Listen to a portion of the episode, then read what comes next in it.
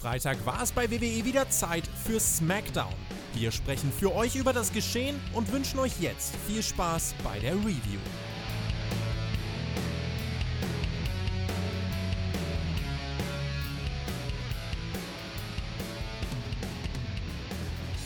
Once again, back is the Incredible. Ihr hört den Spotfight Wrestling Podcast mit der SmackDown Review vom 7.8.2020.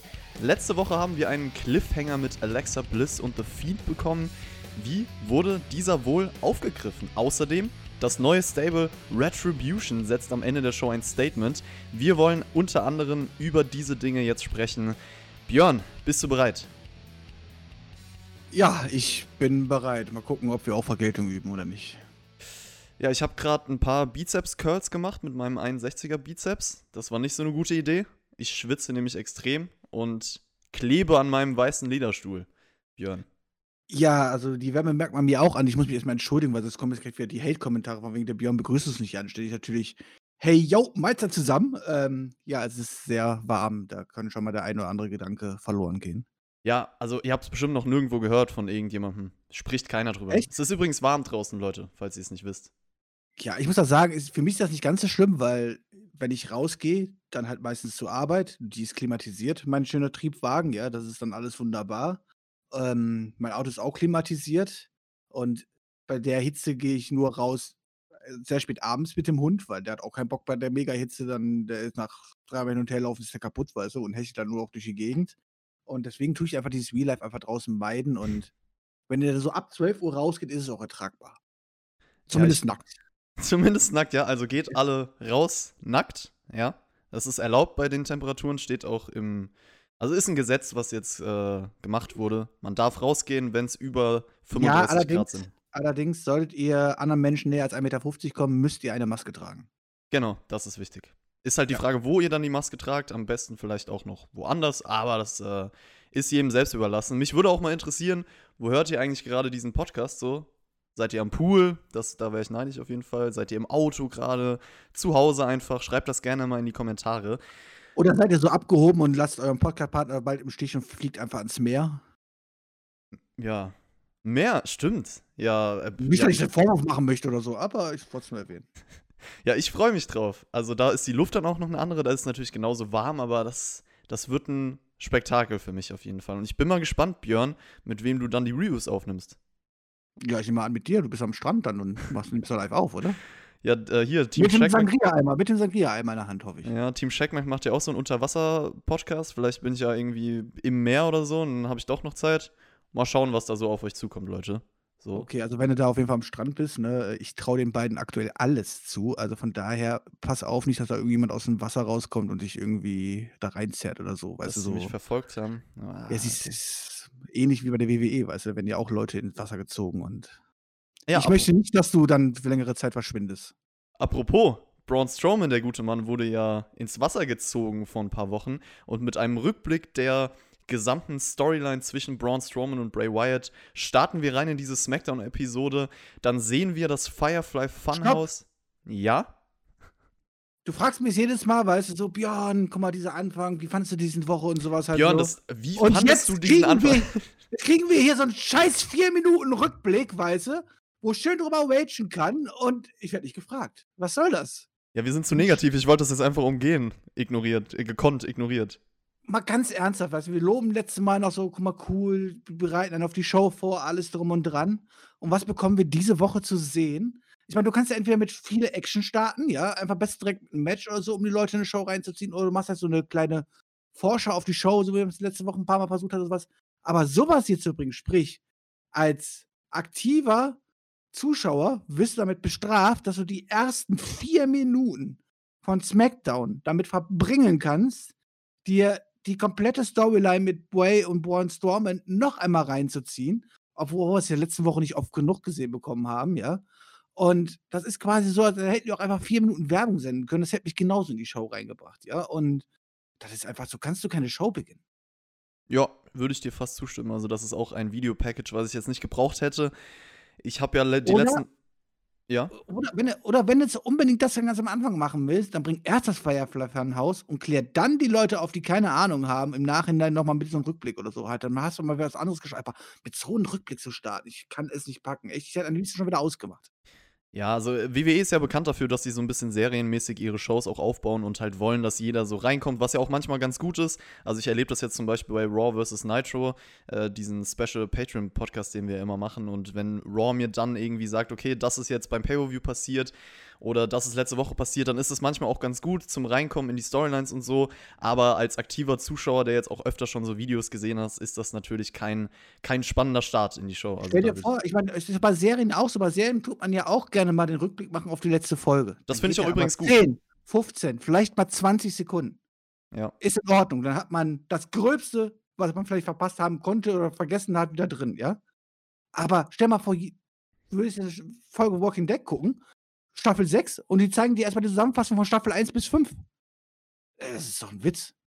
Ja, also wenn das irgendeine random Folge ist und dann jede Folge so passiert, ja. äh, dann wäre es natürlich gar nicht gut, ja. Am Anfang der Staffel ist nochmal gut, wenn man das Review passieren lässt, aber ja, wie gesagt, ähm, mir ist das auch mal aufgefallen. Ich schaue ja zum Beispiel gerade Blacklist und äh, wenn ich dann irgendwie mal ein paar Tage Pause machen muss, finde ich es gut, wenn man mir da einen Rückblick einspielt, der halt die wichtigsten Szenen einfach innerhalb von vielleicht einer Minute. Nee, so lange geht das nicht mal. Äh, nee, noch 20, 30 Sekunden, wenn überhaupt. Genau, also das ist, glaube ich, äh, je nach Fan, für die Leute, die jetzt ewig nicht mehr in das Produkt eingeschaltet haben und diese, dieses Video gesehen haben, die werden wahrscheinlich sagen, okay, danke schön, ich weiß genau, was abgeht. Aber die meisten wird es eher so ein bisschen rausgebracht haben. Mal gespannt, wie das Firefly Funhouse dann war. Also der liebe Bray Wyatt begrüßt uns, meint dann, Hater würden in seine DMs sliden und sich wegen letzter Woche beschweren, was er Alexa angetan hat. Und ich muss sagen, das passt für mich nicht zur Illusion, dass ein eher mystischer Charakter wie Bray Wyatt so neumodische Dinge integriert. Ich weiß, es ist ein Funhouse-Gimmick, aber trotzdem, dieses TikTok vor ein paar Wochen, jetzt den Ausdruck in die M-Sliden. Also, was kommt als nächstes? So, bestellt er bald was auf Wish oder macht er sich einen OnlyFans-Account? Vielleicht streamt er ja auch einfach bald auf Twitch, wie du, Björn. Vielleicht hat auch Bray Wyatt einfach die Antifa auf Wish bestellt und deswegen haben wir die später bekommen oder so. Das kann ja gut sein. Wyatt meinte auf jeden Fall, Braun Strowman sei der Schuldige. Wie kann er es zulassen, dass sowas Alexa zustößt und er hätte ihm einfach das geben sollen, was er möchte? Kündigt The Fiend für später an und äh, dass Braun ihm es halt bloß geben sollte. Und hier dachte ich mir noch so, okay, eigentlich ganz gut, dass man anspricht, Alexa soll dafür genutzt werden, um Braun zu locken. Nach letzter Woche sinnvolle Erzählung. Hab mich Stopp. nur. sinnvolle Erzählung? Er war doch derjenige, der, der Braun Strowman im Wasser gezogen hat, umgebracht hat, man hat das ganze Blut gesehen und wahrscheinlich Braun Strowman eigentlich logischerweise eigentlich immer da unten rumtreiben müsste. Und er sagt jetzt, ja, Braun, du musst mal wieder auftauchen. Müsste er nicht eigentlich uns erklären, wo Braun Strowman jetzt ist? Das ist der nächste Satz, den ich gesagt hätte. Ich habe mich zu diesem Zeitpunkt der Show gefragt, wo soll oder wie soll Braun the Fiend das geben, was er möchte, wenn er noch im Sumpf hängt? Das ist jetzt die Frage, ja. die, ich, die ich dir gestellt hätte den hat er doch selber da reingezogen. Also ich meine, er war, also das ist halt, also das, also ich habe diese ganze Promo nicht verstanden. Also er hat Alexa Bliss dafür benutzt, um ihn ranzulocken, obwohl er ihn doch selber beiseite verschafft hat. Also das ist ähm, tolle WWE-Erklärung. Ich bin sehr dankbar. Ja. Es wäre halt irgendwie sinnvoller, wenn, wenn das alles genutzt wäre, wenn Braun Strowman ja da wäre und Braun Strowman irgendwie wirklich aus der aus irgendwas rausgelockt werden müsste. Aber wir haben ja nie die Erklärung bekommen, was mit ihm passiert ist. Okay, später. Oder war das jetzt alles ein Traum? Oder war das jetzt alles wirklich nur ein Traum und so? Weil ich meine, er sagt ja, ich möchte, ich möchte ihn unbedingt haben, Born Storm, so nach dem Motto, aber du hast ihn doch schon gehabt. Ich meine, du hast ihn umgebracht. Was willst du denn jetzt noch mehr, weißt du? Also. Ja, wir haben später Braun Strowman gesehen und äh, ob wir da eine Erklärung bekommen haben, was mit ihm passiert ist, das steht in den Sternen, da sprechen wir später drüber. Kommen wir aber erstmal zum ersten Match von SmackDown. Das war für mich eine ganz coole Ansetzung auf dem Papier, weil ich den Stil von beiden eigentlich mag, und zwar Seamus gegen Matt Riddle. Hatte auch eine gewisse wichtige Grundintensität, also das war vorhanden, gute Ansätze drin, versucht auf eine dramatischere Schlussphase aufzubauen, mehr Fokus auf Selling, dann gab es diesen Bro-Kick-Konter in den Deadlift German, beide verschlägt es nach draußen. Chad Gable will immer noch das Lösegeld von Baron Corbin und deswegen attackiert er Matt Riddle, also endet das Ganze nach zwölf Minuten via die Q und danach geht der Brawl auch noch weiter, Riddle fertigt Gable ab, Seamus haut noch zwei Bro-Kicks hinterher, weil er sauer ist gegen Gable und ja, er ist einfach sauer, dass das Match zu enden musste. Ja, und ich war auch sauer, dass das Match zu enden muss. Also, zu einem bin ich sauer, dass es diese Ansetzung nicht einfach ja, eine fette, geile Story gibt vorher, ja. Und dann wir hier ein Pay-Per-View-Match sehen, halt so war, das hat hier auf jeden Fall Potenzial. Ich wieder, ich glaube, die beiden könnten richtig, richtig abreißen.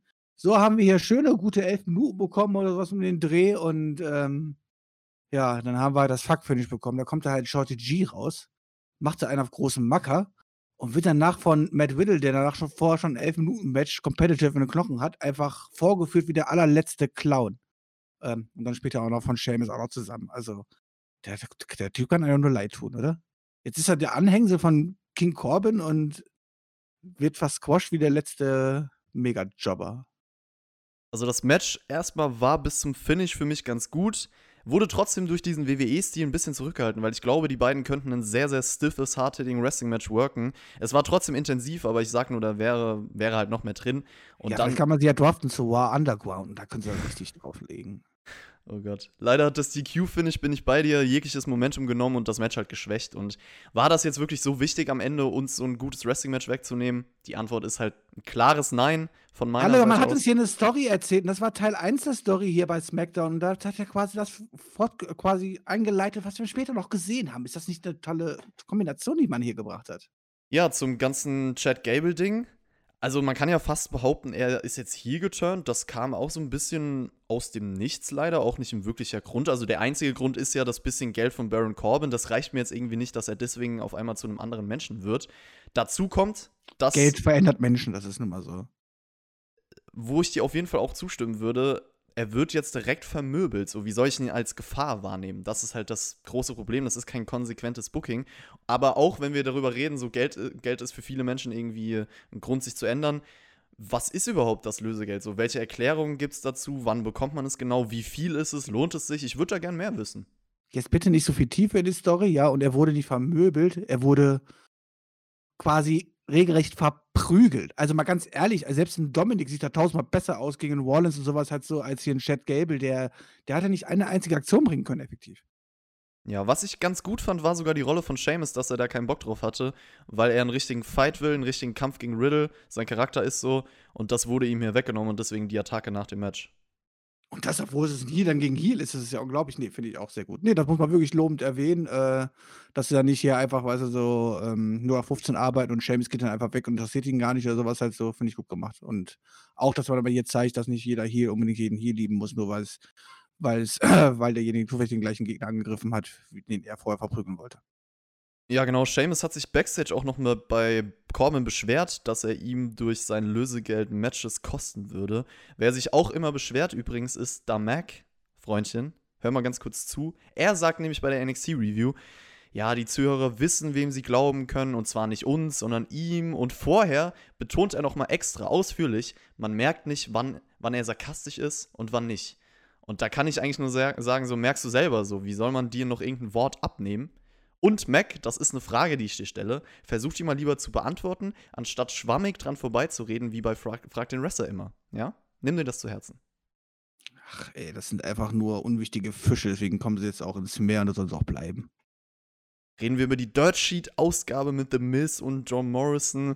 Währenddessen gab es ein paar Tonprobleme und dann kriegen wir auch nochmal einen Rückblick auf letzte Woche. Sonja Deville hat ja Mandy Rose die Haare abgeschnitten und deswegen interviewen die beiden jetzt Mandy Rose Haare via Satellite. Ihr habt richtig gehört, man sieht eine Puppe mit blonder Perücke und zwei Augen. Mandys Stimme wird parodiert. Cringe, cringe. Das ist nur die Zuschauer, die acht Jahre alt sind. Davon Ne, hat die WWE angeblich so viel. Nicht vergessen, Mensch. Das ist halt nicht jetzt für uns ausgelegt gewesen. Für uns kamen die Sachen, die dann später da waren. Das war halt für das junge Publikum, wovon, ich weiß nicht, wo, angeblich hat die WWE eigentlich gar keine mehr, aber, ähm, aber die haben bestimmt herrlich drüber gelacht, als sie diese Perücke gesehen haben und John Morrison und The Miz sich zum Clown gemacht haben und ja, ich weiß nicht, also kannst du dir vorstellen, so, weißt du, du machst, du machst so eine äh, Castingshow für Comedians und jeder darf so eine drei, vier Minuten Performance machen. Und dann kommen dann Miss und Sickler raus.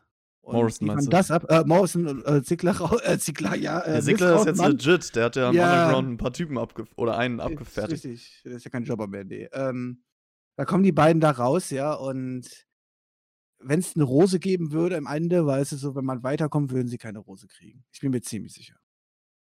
Glaube ich auch, ja. Ich glaube auch, dass sie kein Foto bekommen würden, wenn sie bei Germany's Next Topmodel teilnehmen würden. Ähm, und ja. Auch kein, auch kein Recall-Zettel. Oh ja, DSDS kann man auch noch hier mit. Vom Niveau her passt das eigentlich, was Ja, wir hier gesehen haben. Ich würde sagen, das hier war noch ein bisschen unten drunter. Also ich schäme mich wirklich, sowas zu sehen. Ich weiß nicht, das ist einfach nur unfassbar peinlich.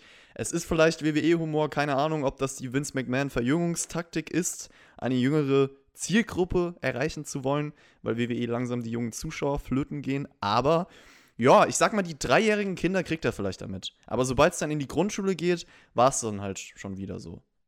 Ja, das ist richtig. Aber wir wollen ja nicht alles hier so schlecht reden. Von daher, das Segment war ja zum Glück noch nicht zu Ende. Und tatsächlich, ich muss es ja fast mal so sagen, aber ja, Mandy Rose hat es ja fast sehr äh, mitgerettet mit Sonne Deville.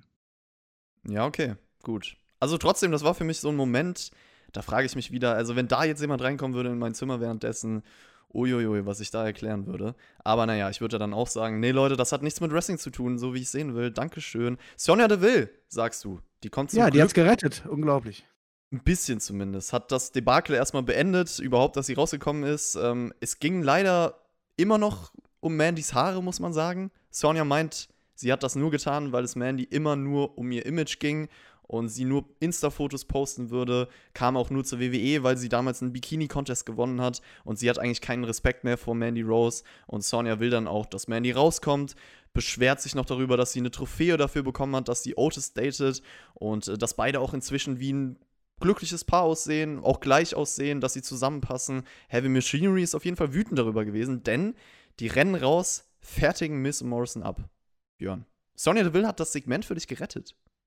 Also ja, bis dann halt Otis wieder rauskam und so. Nein, also ich fand, ich, ich, ich muss sagen, ich finde diese kleine, ja nicht kleine, eigentlich für WWE ist ja fast große Fehde, gerade im Damenbereich, ohne dass es um Gürtel geht oder sowas halt so, zwischen Sonja und Mandy. Ich finde das hier, das setzen sie jetzt wieder gut um, nachdem er ja diese lange Pause hatte, die nicht erklärbar war oder was halt so. Tun sie jetzt endlich damit anfangen, was man ja schon vorher machen können. Und ähm, das gefällt mir sehr gut. Ich meine, dass Sonja da halt mit so zwei absoluten Clowns sind, sitzen, äh, sitzt, die halt auch noch sehr schlecht dabei sind und sehr unlustig. Da konnte sie ja in dem Moment nichts für. Aber ich möchte nur damit sagen, dass sie jetzt nicht der Punkt war, warum ich die Segmente natürlich nicht so toll fand. Also, das Ja. lag mal nicht an ihr.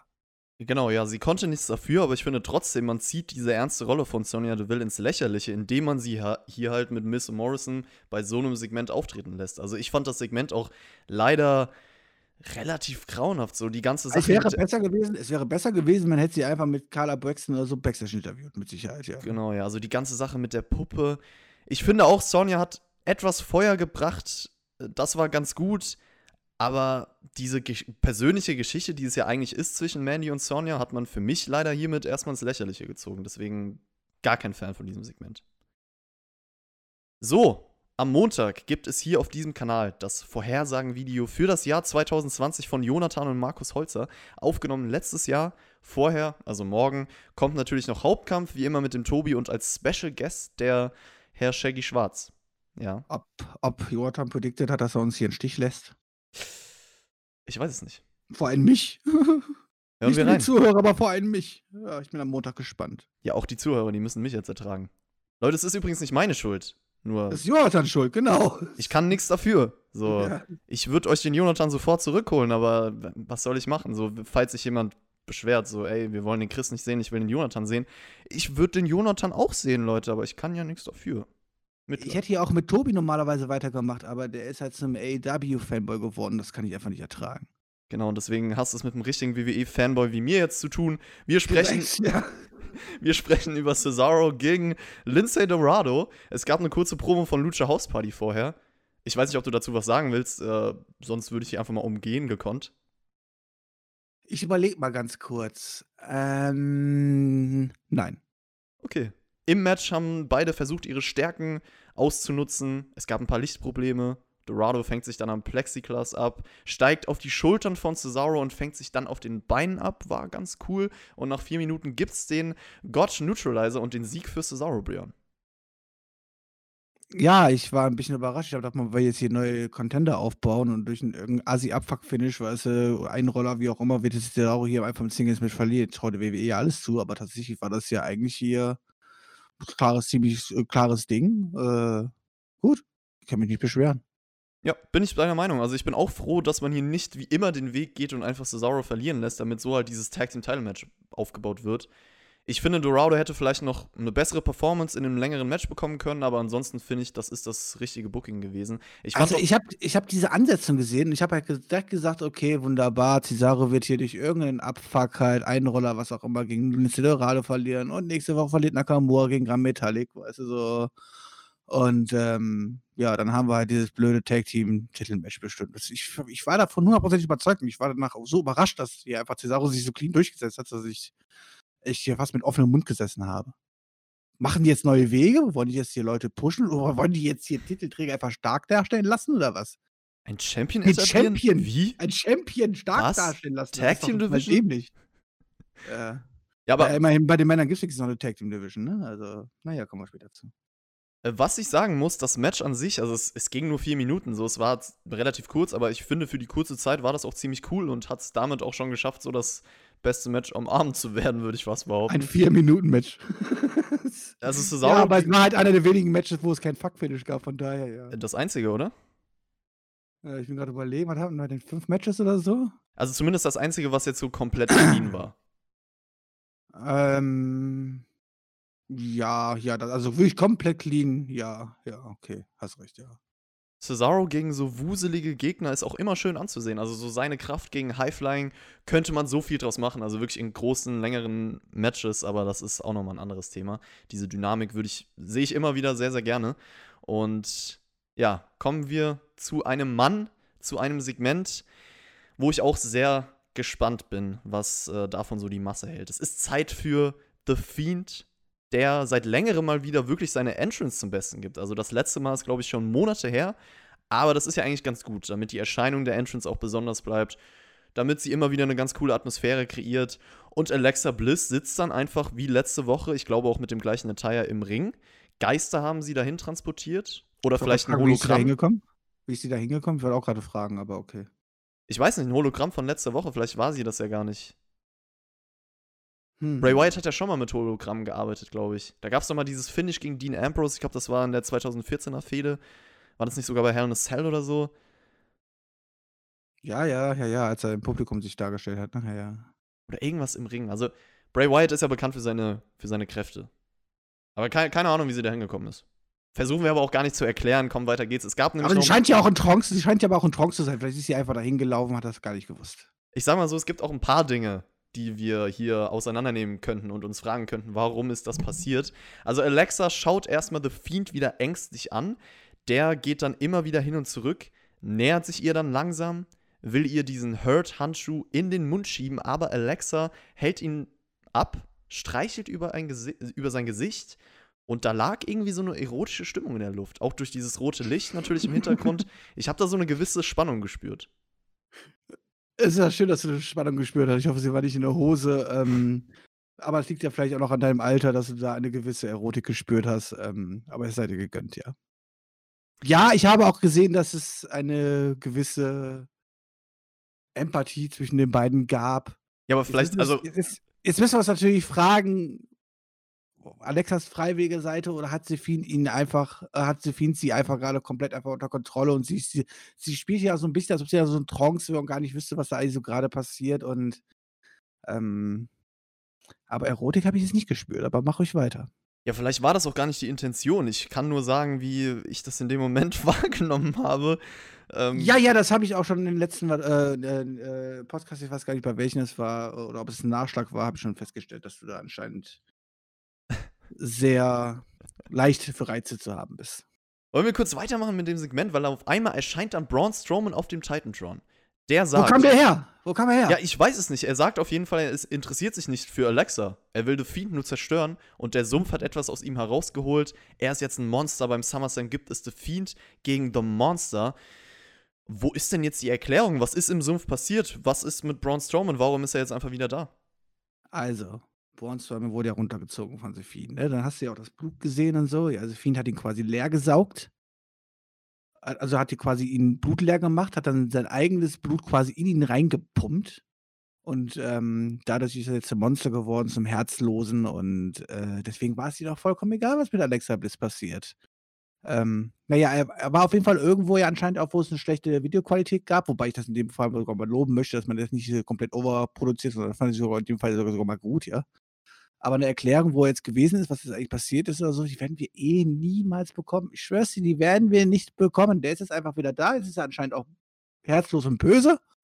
Und jetzt haben wir halt den, den mysteriösen The Fiend, der ja auch anscheinend für Liebe nicht viel übrig hat, wenn man die Reaktion auf Alexa Bliss sieht. Und ähm, ja, den, das Monster Born Stormen, die gegeneinander antreten. Vielleicht wird ja am Ende ja wirklich noch eine Liebesgeschichte aus Sephine und Alexa Bliss daraus und Sephine wird zum Babyface, Babyface 2021. Oh. Aber ja, ja. Also, ich weiß nicht, letzte Woche war das für mich noch ein interessanter Cliffhanger mit Alexa, weil ich halt gespannt war, okay, wie führt man das jetzt fort? Aber diese Woche war das nichts. Also, Braun ist einfach wieder da das reicht dann für mich nicht für, ja, okay, es gibt einfach keine Erklärung, das ist trotzdem eine gute Storyline, so. Das kann ich einfach jetzt nicht so sagen. Und ich ja, finde auch. Die so unlogisch gewesen. Es war ja ganz. Ich fing an mit dieser Anfangspromo von wegen, weißt du, Sophie, ich möchte, dass du rauskommst. Ja, wie war das denn für hat, dich, für die, die Art und Weise, wie er geredet hat? Das war für mich auch irgendwie viel zu überzogen. Ja, richtig, richtig. Also ich, ich, also ich verstehe jetzt auch die ganze Story jetzt nicht mehr. Also jetzt bin ich wirklich raus. Jetzt müssen mir das andere Leute erklären, die sich vielleicht auch mit mysteriösen Sachen vielleicht besser auskennen und so. Aber wie gesagt, ich habe es am Anfang in der Anfang-Promo erwähnt, dass einfach Bray Wyatt sagt so: „Ja, ich nutze die Alexa aus, um dich hervorzuloggen“, obwohl er sie ja quasi verschwinden lassen hat und ein bisschen wissen wo er ist. Und jetzt ist aber auch gleichzeitig Braun Strowman wieder böse und taucht einfach auf und, ähm, ich habe keine Ahnung. Ich weiß es nicht. Ich bin da einfach komplett raus. Ich wie also, wie soll ich denn auch Ahnung haben als Zuschauer, wenn mir ja gar keine Erklärung geliefert wird? Ja, ich bin leider auch raus aus der Story. Also ich frage mich auch, warum Braun Strowman sagt, ich interessiere mich nicht mehr für Alexa, weil damit hat man ja eigentlich auch alles zerstört, was man in Anführungszeichen mit ihr versucht aufzubauen. So, wofür passiert das jetzt mit Alexa? Also wenn man wirklich eigentlich so darstellen will, okay, The Fiend nutzt Alexa, um Strowman zu locken, ist das jetzt gescheitert. Also vielleicht ja. hat er das auch so und es funktioniert halt nicht, aber war es das jetzt einfach? Alexa muss ja eigentlich jetzt noch eine weitere, einen weiteren Teil oder eine weitere Rolle spielen in dieser Storyline. Sie hat es ja auch irgendwie geschafft mit ihrem Streicheln, dass The Fiend ihr nichts antut. Vielleicht hilft sie ja so Braun Strowman, das ist alles geplant von den beiden. Also das ist mir alles so zu sehr, wir erfinden uns irgendwas. Fantasy abgedriftet seit Extreme Rules und ich suche da irgendwie so Angelpunkte, um mich festzukrallen, die ich halt einfach nicht finde. Es verwirrt mich, es ergibt keinen Sinn und Fantasy ist auch nicht meine Art von Filmgenre. Ja, und jetzt kann man natürlich sagen, aber warum guckt ihr dann Wrestling? Ähm, wie gesagt, wir haben uns beide schon mal erklärt, wie wir uns Wrestling vorstellen und warum wir damals Wrestling geguckt haben. Und ja, es gab auch schon damals mysteriöse Sachen und sowas halt so. Ja, und, und ja, natürlich ganz kurz, bevor das jetzt kommt, ganz kurz, halt ganz kurz, Björn, bevor das jetzt kommt. Es gibt auch Dinge, die nicht 100% logisch sind. Wenn man alles hinterfragt, dann wird man natürlich hier sitzen und irgendwo was finden. Aber wenn es in so eine extreme Richtung geht, mit diesem, dieser Umsetzung, dann ist es nochmal eine ganz andere Ebene. Ja, das ist halt das große Problem. Wenn man sowas macht, das ist immer ein sehr, sehr schmaler Grad, der auch leider selten funktioniert, aber wenn er funktioniert, können da geniale Sachen rauskommen, siehe Undertaker und Co. am später und sowas halt so. Und da war auch nicht am Anfang an alles gut, muss man auch mal dazu sagen, ja. Ähm, aber das ist halt ein sehr, sehr schmaler Grad und es ist halt sehr, sehr, sehr, sehr leicht möglich, dass es einfach überkocht und ja, eine verkochte Suppe schmeckt halt am Ende halt nicht mehr. Und hier tut man einfach wie so oft, wie so oft auch in den letzten Wochen und zu den Sachen, wo wir noch später kommen, jetzt irgendwie, ja, man, man kocht die Sachen einfach. Es ist einfach äh, zu viel. Too much. Und dann halt auch ohne gleichzeitig Erklärungen zu liefern. Wenn man wenigstens noch irgendwie versucht, irgendwie sinnvolle Schlüsse rausziehen zu können oder sowas halt so. Aber ich sitze hier als aktiver Zuschauer und ich habe keine Ahnung, was sie mir eigentlich sagen wollen. Hm, okay, die Suppe. Ja, ich versuche irgendwie vielleicht die Buchstaben in der Suppe zu finden, aber es ist halt nichts. Es ist nichts da. Vielleicht ist es hier aber auch äh, eine Käsesuppe und gar keine Buchstabensuppe. Ja, vielleicht sollten wir mit einem ganz anderen Ansatz hier reingehen. Ja, hoffen wir nicht, dass es eine Käselauchsuppe ist, weil dann haben wir am Ende einen Jobber drin. Also nein. Kommen wir zum nächsten Teil von SmackDown. Und uns stehen jetzt ganze zwei Baron Corbin Matches bevor. Ihr wisst alle, ganz subjektiv ist das für mich eigentlich schon mal ein Grund abzuschalten. Das erste Match war Jeff Hardy gegen Baron Corbin. Fünf Minuten Heat-Phase von Corbin, dann ein DQ-Finish. Muss ich, glaube ich, nicht mehr zu sagen, oder? Ich überlege nochmal. Nee, aber da hätte mir auch das war auch genug Dosis für Baron Corbin einen Tag. Müssen wir müssen wir jetzt auch wirklich im Podcast über beide Matches wirklich reden? Ich meine, müssen wir das den Zuschauern jetzt auch noch antun? Ist nicht schon schlimm genug, dass wir beide uns zwei Matches von Baron Corbin angucken mussten in Folge? Das ist wirklich schlimm genug. Also da, da bin ich ehrlich, da verlange ich eigentlich auch so ein bisschen Schmerzensgeld. Seamus hat übrigens einen Bro-Kick gezeigt gegen Jeff Hardy, um es halt Corbin sozusagen heimzuzahlen, dass er jetzt auch sein Match ihm kostet. Und dann gibt es auch direkt Seamus gegen Baron Corbin, ebenfalls 5 Minuten. Matt Riddle, Ablenkung sorgt für den Bro-Kick und den Sieg für Seamus. Das war ein Teil von SmackDown. Wer hat eigentlich das Match angesetzt zwischen Seamus und King Corbin dann? Weil es, bei mir war Werbung, als die Werbung vorbei war, waren die schon mitten am Wresteln. Ich glaube Bailey. Kam da ein GM raus oder hat das Match angesetzt oder was ist passiert? Oder haben die das selber angesetzt oder ähm, ja, ich meine, einmal lobend, ey, come on, sie haben versucht, irgendwas mit einem roten Faden die Show Nee, ist mir egal, zwei Baron Corbin-Matches lobe ich nicht. Haben mit dem ersten Match des Abends quasi diesen Eingriff, dieses Match aufgebaut, nur am Ende halt, um das dritte Match aufzubauen und das zweite Match von Baron Corbin an diesem Abend, nur damit das auch wieder in einen Fuck-Finish enden kann. Das sprich, wir haben zwei Fuck-Finishes bekommen, damit wir dann das Match aufgebaut bekommen durch diese zwei Fuck-Finishes, was dann in einen Fuck-Finish endet. Danke. Es macht so Spaß. Ja, Baron Corbin-Matches sind auch in der Regel sehr langweilig und heute, wie gesagt, gab es gleich zwei davon. Also ich freue mich. Ähm, ich muss immer noch sagen, Seamus fand ich bei der Show eigentlich ziemlich cool, für was er steht. Sieht auf jeden Fall jetzt schon deutlich besser aus als in der gesamten Jeff Hardy-Storyline, weil man ihn irgendwie ernst nehmen konnte. Aber dieses ganze Programm Corbin gegen Riddle ist halt absolut lahm. Also die Story besteht daraus, dass sie sich gegenseitig Matches kosten. Ja. Auf den Punkt gebracht, ja. Und deswegen musste auch das zweite Match von King Corbin natürlich so enden. Ja, Kayla Braxton interviewt dann Big E backstage. Er darf jetzt endlich die Frage beantworten, wie es gewesen wäre, wenn er einen Singles-Run gestartet hätte. Und mit dem Support von den Fans und seinen Tag-Team-Partnern ist er extra motiviert. Er wird alles geben, because New Day rocks. Ich feiere Big E, muss ich sagen. Der Typ hat so viel Elan. Ich stehe hinter ihm. Ich hoffe, dass man ihn pusht. Das war für mich eine gute Promo und damit auch das Highlight von SmackDown, würde ich fast behaupten, auch wenn es nur eine Minute war. Okay, aber hat man da nicht eigentlich mit dieser Promo die Zukunft von New Day ein bisschen zerstört? Oder muss sie, wenn New Day jetzt zurückkommt und die beiden Verletzten auch wieder da sind und er damit sein Singles Run ja auch beendet ist, wir sind uns ja ziemlich sicher nach sechs bis acht Wochen, ähm, wenn der erste von beiden wieder fit ist, dann äh, wird auch Big E wieder im Tag-Team antreten. Aber dann müsste ja dann eigentlich dann nämlich auch aus, denke ich, dann New Day dann ein ernstes Tag-Team werden, oder? Weil er hat ja schließlich immerhin gesagt, den fünf, letzten fünf Jahre hat er damit verbracht, Leute zu halten, indem er Müsli ins äh, Publikum wirft und sowas halt so. Quasi, hat sich quasi selbst gedisst mit New Day. Ja, ja, aber er hat es ja nicht schlecht geredet. Er hat ja gesagt, dass es funktioniert hat und so. Also, New Day ist jetzt für mich, wenn du auf die Jahre guckst, ein ernstzunehmendes Tag-Team gewesen, auf jeden Fall. Nur weil sie von den Gimmicks vielleicht Unterhaltungen sind, aber ernst ja, nehmen sind sie safe. Ja, ja, aber er hat das sein eigenes Gimmick schon ein bisschen auch mit ins Lächerliche gezogen, halt so, ja. Und dann kann er nicht einfach in acht Wochen wieder daran zurückkehren und sagen, okay, jetzt bin ich jemand Singles von gescheitert, mache ich halt mit dem weiter, was wir vorher gemacht haben. Und jetzt schmeißen wir halt statt Müsli oder Pancakes, dann schmeißen wir halt mit, äh, weiß ich nicht, was da Melonen war, so, ich weiß es nicht. Ich würde nicht sagen, dass er es ins Lächerliche gezogen hat. Ich würde eher sagen, dass er gesagt hat, guck mal, sogar das hat funktioniert. Und vielleicht, ich meine, wir wissen nicht, wie es aussieht in ein paar Wochen. Vielleicht tritt er ja mit The New Day an, hat aber trotzdem noch so seinen Singles-Run. Das ist ja möglich. Okay. Aber er hat ja davon gesprochen, auch, äh, dass für viele Leute halt der Solo-Run ähm, ja eher schlecht immer verlaufen wäre. Aber für ihn wäre es Mut Motivation geben, so nach dem Motto, ja. Ähm, wie meint er damit? Hat er gesagt, dass von irgendjemandem der Singles-Run schlecht gelaufen wäre? Ja. Er hat sowas gesagt, sowas ähnliches wie von wegen für viele Leute äh, wäre Solo One eher ein Hindernis halt so, aber er wird daraus Motivation ziehen, so nach dem Motto, weißt du so. Ja gut, vielleicht weil es so gut lief und äh, man einfach die Frage nicht beantworten könnte, wäre wär genauso erfolgreich gewesen, wenn er jetzt einen Singles Run gehabt hätte. Das ist natürlich ein bisschen angsteinflößend, weil er jetzt okay. aus seiner Komfortzone rauskommt.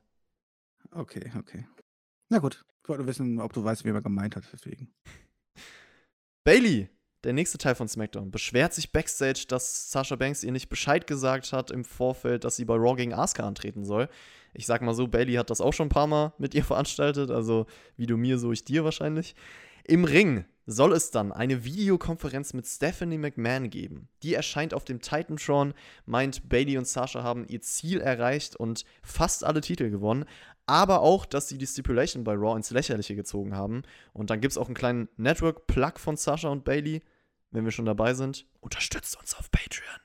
Ja. Ist sogar günstiger als 9,99. Ja, sind verschiedene Beiträge möglich. Ihr bekommt über 650 Inhalte plus spezielle Formate, also unfassbar. Äh, Stephanie McMahon, ich sag mal so, ihre Strafe für Bailey und Banks ist dann das vermeintliche Rematch, was Asuka gegen Banks bekommt, wenn sie Bailey besiegen kann. Und Baileys Titelmatch beim SummerSlam wird nächste Woche in einer Battle Royal ermittelt. In dieser Battle Royal dürfen Teilnehmerinnen von allen drei Brands drinstehen. Also es geht um den SmackDown-Frauentitel, um eine Chance darum. Damit wird der Brandsplit auch mal wieder kurz komplett ignoriert, leider. Ich will, bevor du was dazu sagst, noch eine interessante Info am Rande droppen. Danke, Tobi, dafür. Bei dem Segment waren keine Leute im Performance Center anwesend, weil das kurzfristig irgendwann die Tage abgedreht wurde. Und Stephanie McMahon wurde nachträglich mit einem Greenscreen eingeblendet, weil man ihre Worte erst nach dem Segment geschrieben hat und noch nicht wusste, wo es hingeht. Ich finde, das hat man hier deutlich gespürt. Ja, ich wollte auch fragen, wie du das Segment so empfunden hast, sage ich jetzt mal so. Also dieses komplette weil ich fand das halt echt übel, weil ich meine, da steht Bailey und Sascha Backstage, bla bla, und dann heißt es oh, ihr müsst jetzt in den Ring kommen. Stephanie McMahon möchte was von euch, ja. Und da sie wahrscheinlich noch nicht wussten, was da jetzt kommt und wahrscheinlich auch erwartet haben, okay, die werden jetzt total krasses schreiben oder was, ja, haben sie schon mal so getan, als ob es quasi damit die Welt untergeht, ja so, wenn man ihre Reaktion gesehen hat, ja. Also die hatten ja wirklich die Panik in den Augen stehen. Und dann stehen sie da draußen und dann kommt diese Videoeinblendung und Steph erzählt und so. Ich denke so auch so, okay, mal gucken, was jetzt kommt, ne? Mal gucken, wie sie bestraft und keine Ahnung. Und was ist am Ende die Strafe? Dass die Champions ihre Titel verteidigen müssen? Das ist jetzt die Strafe? Also, das ist doch, also was ist denn das für ein lächerlicher Scheiß? Also, wie kann man das denn das so überspitzt darstellen? Also, ähm, ja, fand ich einfach ganz, ganz übel von der Umsetzung, wenn ich sagen muss. Also vollkommen übertrieben und ja, und ihr müsst die Titel verteidigen, weil das ist ja best for business und nach dem Motto, ja. Aber weißt du, wo kein Wort die Rede war? Kein Wort? Was ist eigentlich mit ihren Tag Team Gürteln? Ich habe jetzt sowas kommt, was wir letzte Woche spekuliert haben, so Strafe, weil sie so, nein, nicht nur, dass ihr beide eure Singles, äh, äh Singles verteidigen müsst, ihr müsst auch noch vorher eure Tag Team Gürtel verteidigen und bla bla bla, halt so, weißt du? Damit das wirklich als Strafe darstellen kann und sie sagen können, oh, werden wir hier benachteiligt, weil wir mehrere Matches machen müssen oder irgendwas rumhalten können, halt wie die letzten Heats, so wie es sein muss, ja. Nee, aber die Strafe ist halt einfach, ja, sie müssen ihre Titel verteidigen. Das ist jetzt eine Strafe im Wrestling. Also, wenn du deinen Titel verteidigen musst oder ein Wrestling-Match beschreiten musst, dann ist das eine Strafe. Damit du Bescheid weißt. Okay. Schreibt uns auch gerne mal in die Kommentare, wer diese Battle Royale nächste Woche gewinnen sollte. Ich glaube, sie wissen es selber noch nicht. Also ja, sie wissen es selber noch nicht. Es gibt ja bei Raw so Namen wie, wer fällt mir ein, Bianca Belair, Shayna Baszler, bei SmackDown sowas wie Naomi, Sonja Deville, bei NXT Io Shirai vielleicht. Das Problem ist halt, dass niemand bisher ein Programm mit Bailey aufgebaut hat. Also der Fakt, dass dieses Segment so verteilt aufgezeichnet wurde, zeigt schon wieder, dass man keinen langfristigen Plan bei so ziemlich wahrscheinlich allem im Produkt hat. Also ich hoffe wenigstens, dass ein interessanter, frischer Name wird, der ein gewisses Standing hat. Also ich würde mich jetzt zum Beispiel nicht beschweren über Bailey gegen Io Shirai beim SummerSlam. Ein Geheimtipp? Da man gerade alles overbookt und alles so schnell wie möglich machen will und keine Ahnung was, also um irgendwie die Reißleine zu ziehen und alles. Die Battle Royale gewinnt die Dame der Antifa. Wow. Okay. Also von Retribution. Ich möchte, dass du dieses Stable bitte auch bei ihrem richtigen Namen benennst, ja? Da kommen wir später noch zu. So, wir sehen erstmal Otis backstage, der ist wütend und äh, meint, alles ist für The Miz und John Morrison ein Witz. Womit ich übrigens auch wirklich ein Problem habe, weil die gar nichts mehr ernst nehmen. Und für Otis geht es zu weit, dass sie Mandy Rose da noch mit reinnehmen. Und Miss und Morrison meinen später dann noch, dass man Otis sehr leicht austricksen könnte. Und dann gibt es das Match, Miss Morrison gegen Heavy Machinery. Das Match war eigentlich ja, gesehen, vergessen, würde ich behaupten. Standardwork an den Leitfaden gehalten. Und im Endeffekt wieder ein 12-Minuten-Match, nur um kein cleanes Finish zu bringen.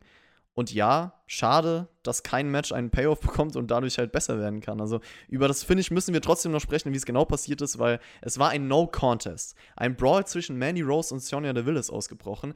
Und wir haben bei Raw uns darüber beschwert, wo Asuka Bailey einfach so attackiert hat. Und jetzt ist schon wieder ein Match abgebrochen worden, obwohl ja beide niemanden von den eigentlichen Match-Teilnehmerinnen berührt hat, oder? Das gleiche war ja auch bei dem Fuck-Finish mit Baron Corbin und Matt Riddle so, oder? Äh, Seamus so. Da hat ja, Ja, aber auch da- keiner da Matt gab's Riddle aber- hat ja auch keinen berührt. Matt Riddle hat auch keinen berührt. Aber da einfach gab's ja durch den kein Ring DQ. gesprungen. Da gab es ja keine DQ, das waren ja clean, also das war ja dann im Endeffekt Ja, stimmt. ein Ja, Sieg stimmt. für Seamus. Stimmt, hast recht, hast recht. Ja, gut. Da hat man es noch logisch gesagt. Ja, dann, ja, in dem Fall halt nicht so ganz halt so, ne? Ähm, man hätte es natürlich darstellen können, dass hier durch Chaos ausbricht und deswegen alle vier im Ring sind und sich alle, auch die Männer sich da prügeln und deswegen der Ring nicht da gezwungen ist, abzubrechen. Aber hier gab es eigentlich noch keinen Grund, weil eigentlich die, die Männer standen ja draußen und haben sie jetzt einfach nur angeguckt.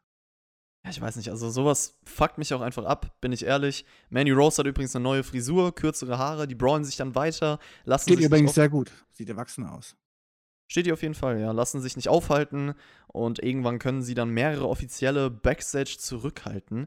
Das fand ich dann auf jeden Fall wieder viel passender für die Story zwischen den beiden, also als dieses Segment davor. Man hat so ein bisschen den Aber. Oversold, aber Oversold, hallo, da sind vier sehr, sehr kräftige Profi-Wrestler, die es nicht gebacken kriegen, zwei zierliche Damen auseinanderzuhalten.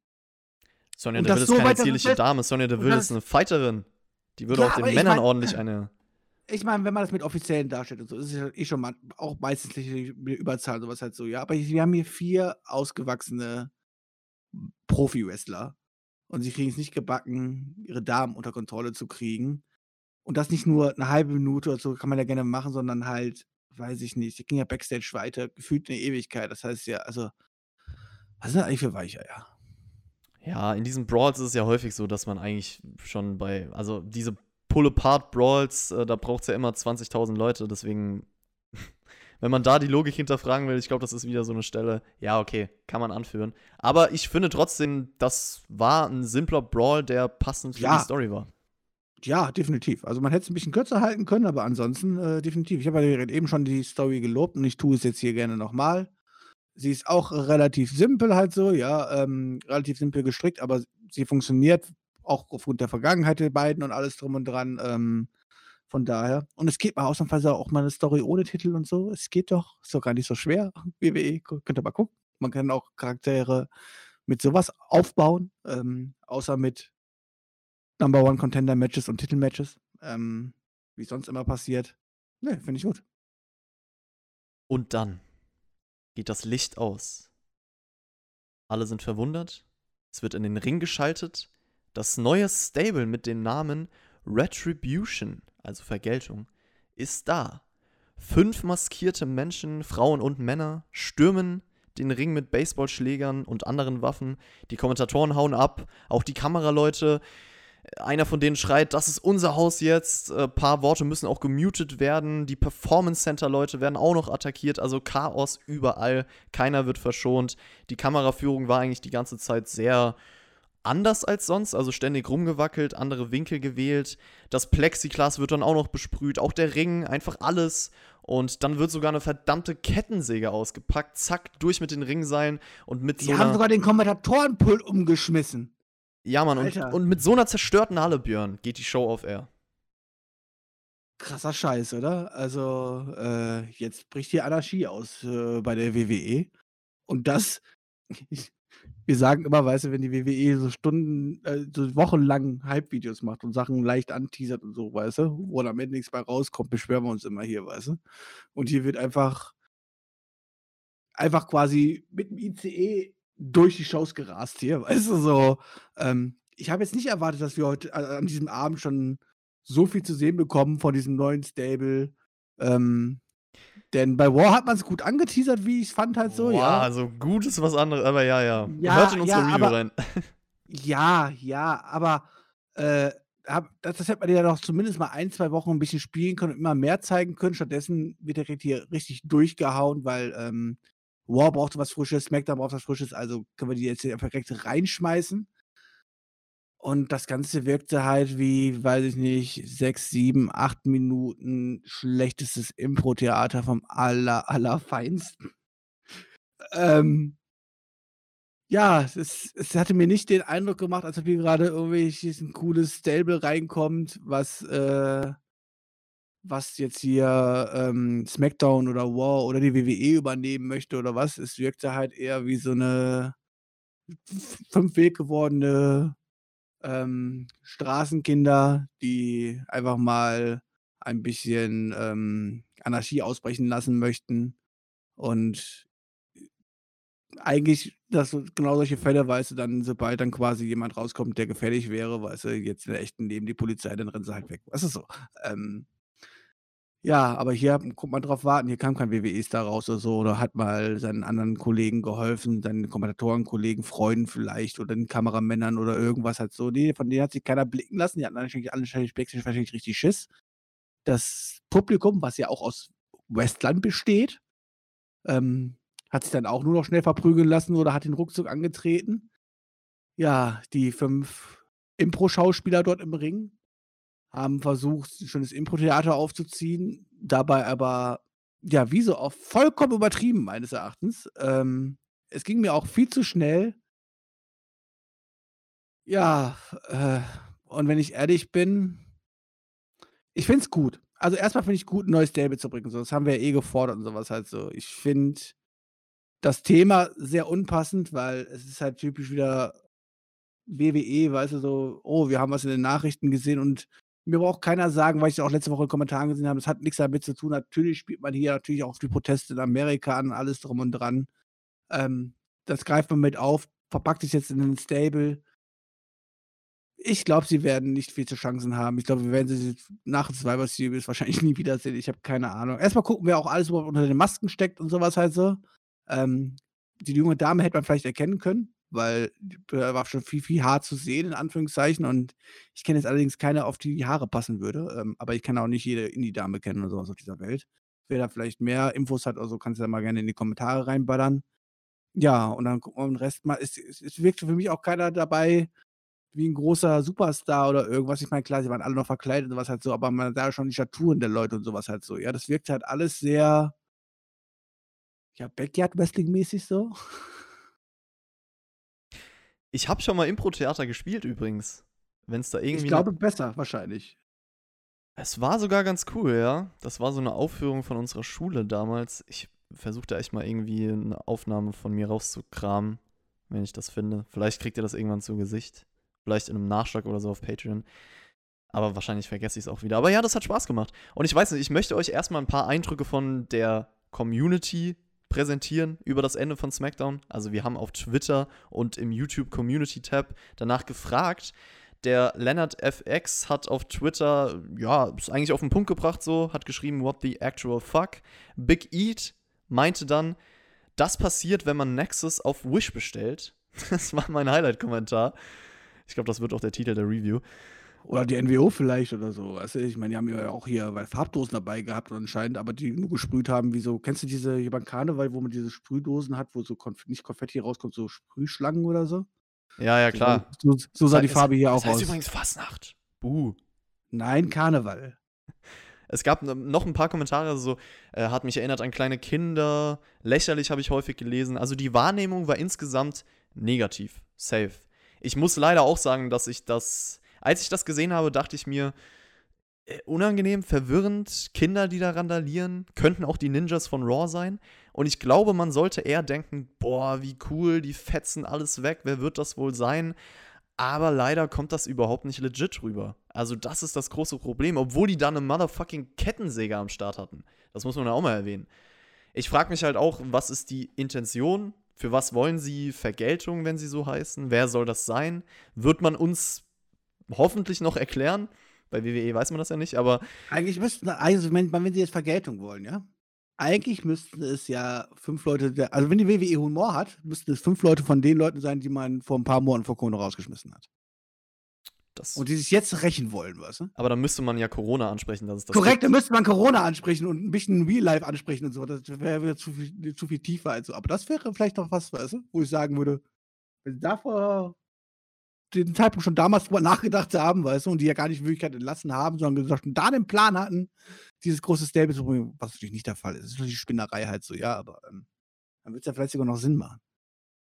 Ja, also ich habe leider durch dieses Debüt keine Hoffnung. Es ist eine Situation, wo man sagen kann, klar, okay, man muss abwarten, was daraus entsteht, aber als Einstieg turnt mich das bisher eher ab. Das ist so das Problem. Man sollte hiernach, glaube ich, eher denken, okay, ich bin interessiert, was passiert. Und bei mir bewirkt es eher so, okay, die Antworten sind mir eigentlich egal. Und ja, man muss lernen, nicht immer direkt zu urteilen, auch mal abzuwarten. Im Wrestling müssen sich Dinge entwickeln, aber es gibt auch Beispiele, wo das nicht zutrifft. Und ich warte hier noch ab, aber bisher finde ich, das ist ein Fail. Und die Stärke müsste ja sein, dass sie wie eine ernstzunehmende Bedrohung mit coolen Leuten rüberkommen, aber die meisten Kommentare, die ich darüber gelesen habe, die machen sich eher über die Gruppierung lustig. Also das ist im Nachhinein die falsche Wirkung, die dieses Segment hinterlassen hat, wenn man auf die Allgemeinheit blickt. Und das sind einfach die Ninjas, die festgestellt haben, dass sie ohne Waffen keine Chance haben und deswegen haben sie jetzt einfach Waffen mitgenommen.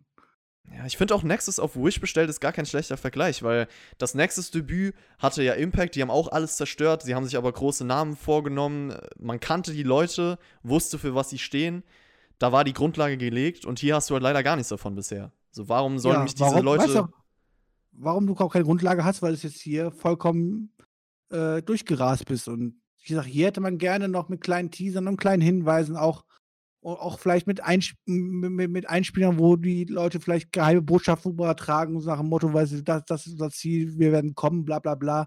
Das ging mir jetzt hier einfach alles viel zu schnell.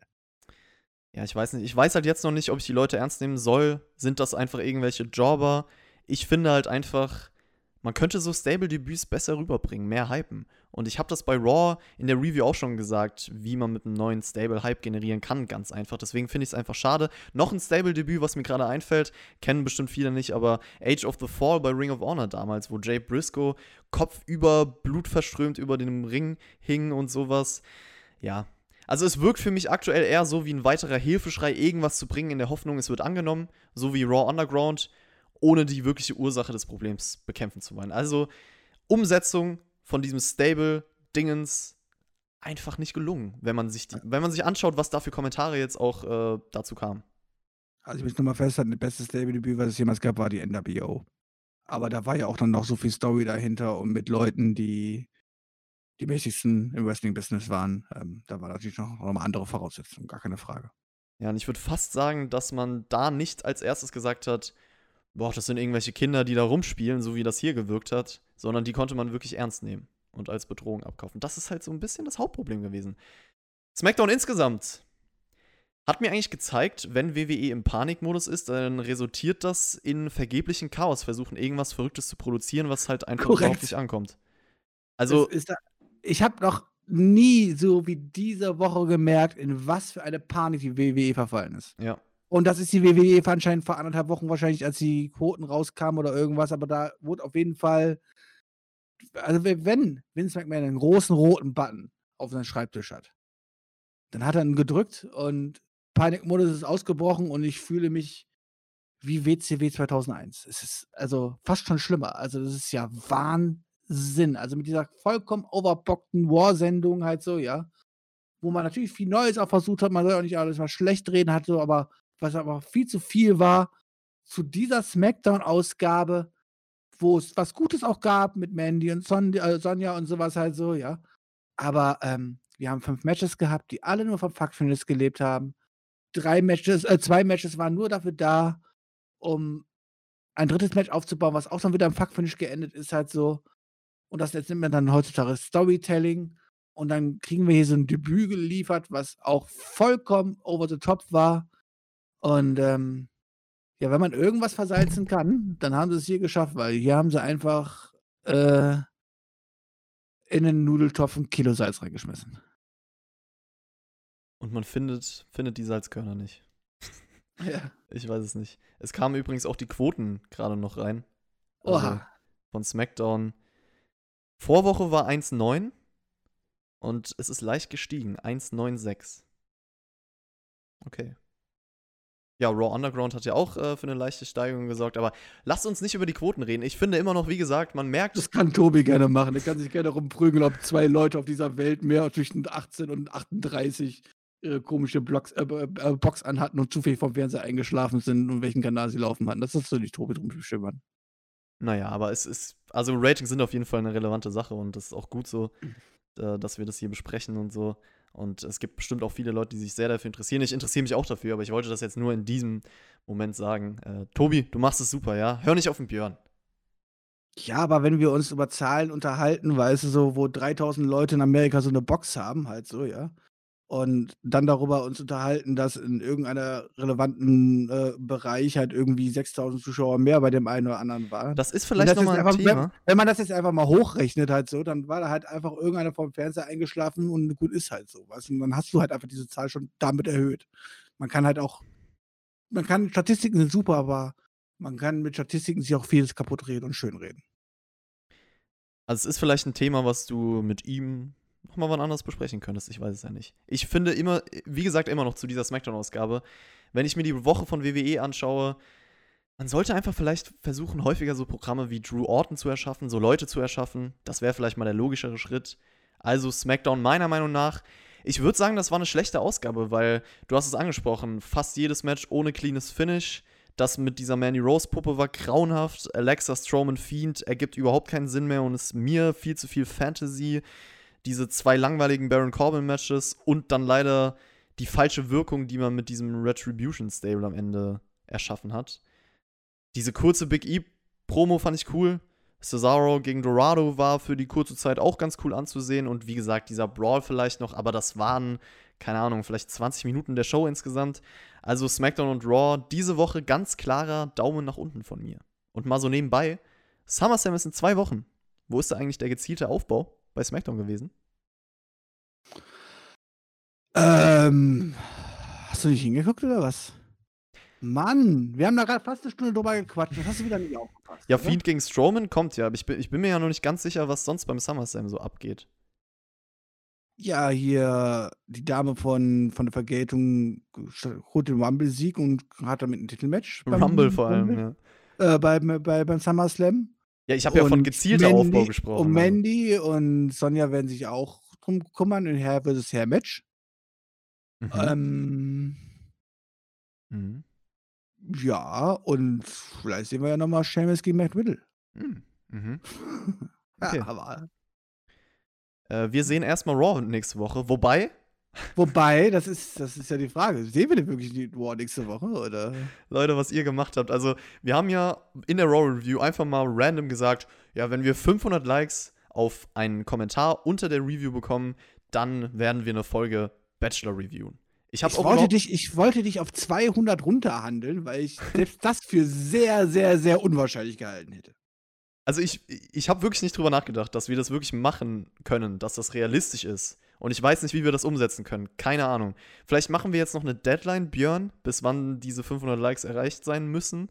Sonst machen wir Raw. Vor, auf jeden Fall vor dem Start von War. Also ich gucke also ich mir nicht War an und danach kommt der 500 ja, ja. Like oder was. Dann, wenn ich War gucke, dann rede ich auch darüber. Also. Ja, dann machen wir Montag 20 Uhr. 2 Uhr. Nee, 2 Uhr nachts. 2 also Uhr, bis okay. Bis zum Start von War. Bis zum Start von War. Ja, aber dann bin ich ja wahrscheinlich nicht mehr wach. Wir machen 20 Uhr, Leute. Achso, okay. Montag 20 Uhr. Das ist die Deadline. Und ich glaube übrigens, wir werden richtig Hass abbekommen dafür, dass wir einfach mal Raw ignorieren, falls das zustande kommt und einfach eine Folge Bachelor machen. Also überlegt es euch gut. So, ich hoffe, die. Also nur mal zu erzählen, ihr habt jetzt, glaube ich, um die 470 Likes schon. Ja? Warte, ich, ich auf aktualisiere. Auf einem Kommentar. Auf einem Kommentar. Ich aktualisiere, 400, ich sag's genau. Ja, wie viel sind es jetzt aktuell bei der Aufnahme? 482. 482, ja? Likes auf einen Kommentar ist dir eigentlich bewusst, dass das quasi mehr Likes sind, als AEW und NXT Reviews, glaube ich, in der kompletten Laufbahn zusammenbekommen haben? und das auch bei uns auf dem Kommentar. Ich wollte es nur mal so erwähnen. Ja. Also, ich weiß auch nicht, wie wir das umsetzen werden. Es wird passieren. Aber, aber die Dame scheint ja zu ziehen, ne? Also, ich meine, es geht ja anscheinend darum, dass wir uns dann, dann eine Folge von der jungen Dame angucken, über die wir letzte Woche gesprochen haben.